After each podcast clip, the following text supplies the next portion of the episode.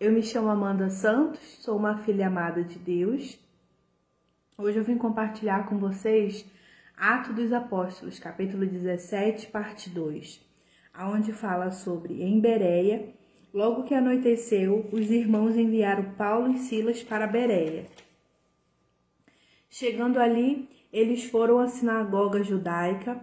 Os bereanos eram mais nobres do que os tessalonicenses pois receberam a mensagem com grande interesse, examinando todos os dias as Escrituras, para ver se era tudo assim mesmo.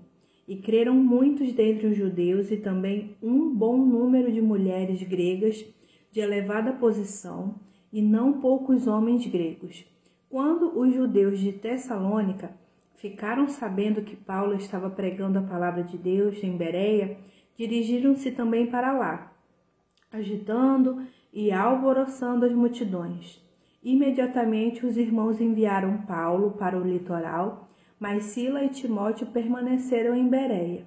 Os homens que foram com Paulo o levaram até Atenas, partindo depois com instruções para que Silas e Timóteo se juntassem a ele, tão logo fosse possível.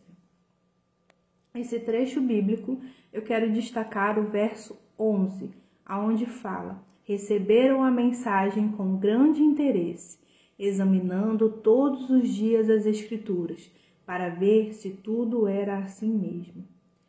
É... Que isso seja um alvo de oração para a gente.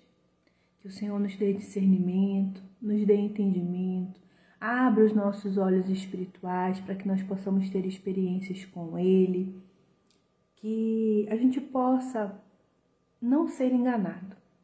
É, recentemente eu vi um vídeo, ele dizendo, né, que estava explicando sobre o Davi e Jonatas, um negócio totalmente contrário à palavra de Deus.